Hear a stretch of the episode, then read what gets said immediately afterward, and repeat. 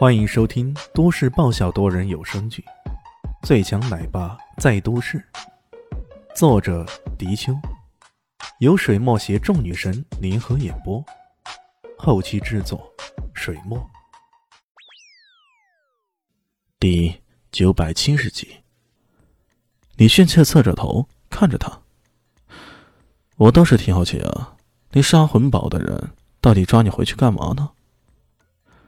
郭青一笑：“ 我给那堡主戴了顶帽子，堡主气不过，当然找人来抓我了。呃，帽子一定是绿色的，好吧，你赢了。”郭青一却又正式的说道：“那堡主巧取豪夺，抢了人家的黄花闺女，我跟那女孩情投意合的在一起，又有什么要紧的呢？”这顶帽子，他戴的不远。哎呀，得了，反正呢，总有你的理由。看到李轩的脸上不以为然，你郭青衣也难得解释，而是说道：“他们汇聚在这里啊，主要是为了一周之后在莫斯科城举办的一场拍卖会。拍卖会？对，是一场拍卖会。”这次拍卖会是事关素叶城的一次考古发掘。在历史上，素叶城曾归属于安西都护府的管辖，不过那是属于独立中亚国家的地方。这个国家曾经加盟过罗斯国，所以这场拍卖会才会在莫斯科城举行。可是这一场拍卖会就引得了整个古物世界的人士风起云涌的。这实在有些匪夷所思。唯一的可能是，就是这个拍卖会上有着某种能让他们怦然心动的宝物。那会是什么呢？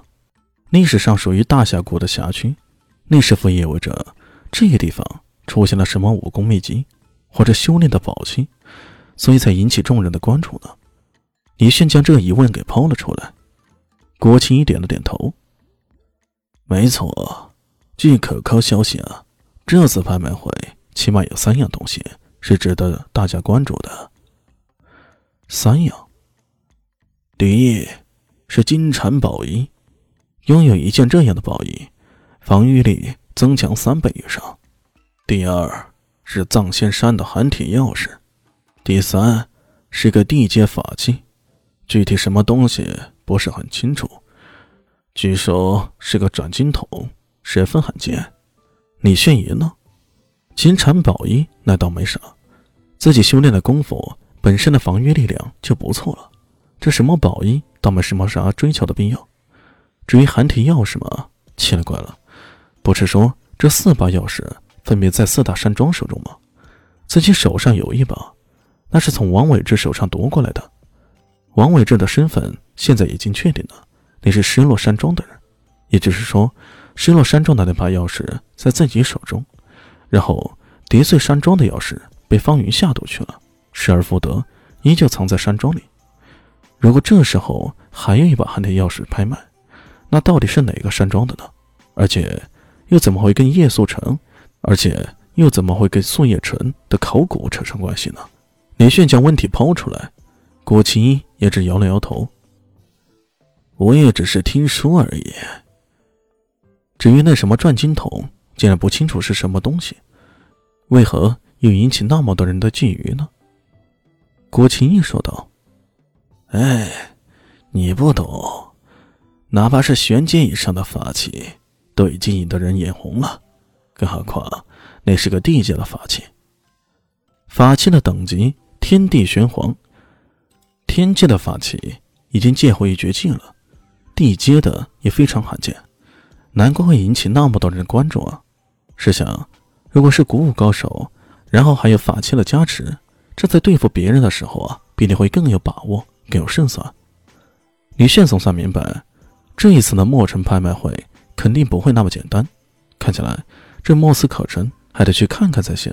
郭青一说完，也吃饱喝足了，拍了拍屁股，杵着一根短杖，说道：“好了。”我要走路去莫斯科城了，有空啊，在墨城再会吧。李炫冲着他的背影，恭恭敬敬的鞠了一躬。感谢前辈的赐予，此恩此德，晚辈铭记于心。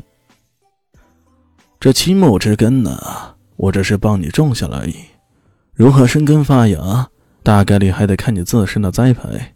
不必谢我，下次继续给我做叫花鸡就行。明白，他日有缘再见，必定以美食相报。说完，嘻嘻一笑。郭青也呵呵一笑。江湖人自有江湖人的潇洒，挥挥手，他日江湖再见。李炫伫立了良久，他体内的青木之根在不断的生长。此时此刻，他的内力已经恢复了差不多六成了。相信假以时，要真正恢复也不是什么难事儿。吕炫回到别墅，天已蒙蒙亮了。这一去啊，不知不觉就是一夜。不过功力恢复的感觉让他倍感舒爽。他神采奕奕地为大家做了美味的早餐。吃完以后，稍微打了一下坐，消除疲劳，恢复精神后，又化了妆，乔装成了阿妙莎，继续跟着艾云珍去参加商业活动了。这次的商业活动是在基尔城的市府中心商场举行的，据说连基尔城的城主也会前来参加，活动将再次达到新的高潮。艾云珍对于基尔城的商业前景非常的有信心，他估计啊，光是在基尔城可能交易额会超过一亿华夏币，按照这样的趋势发展下去，他在罗斯国可以开拓将近二十亿的大市场，可以说是不是艾云集团的其他业务。光是天亮公司，今年都可以创造上百亿的业绩，这对于一家新创办的公司来说，简直就是奇迹中的奇迹！大家好，我是阿西，是只猫，在剧中扮演乔小萌等角色。本集播放完毕，谢谢您的收听，下集更精彩哦！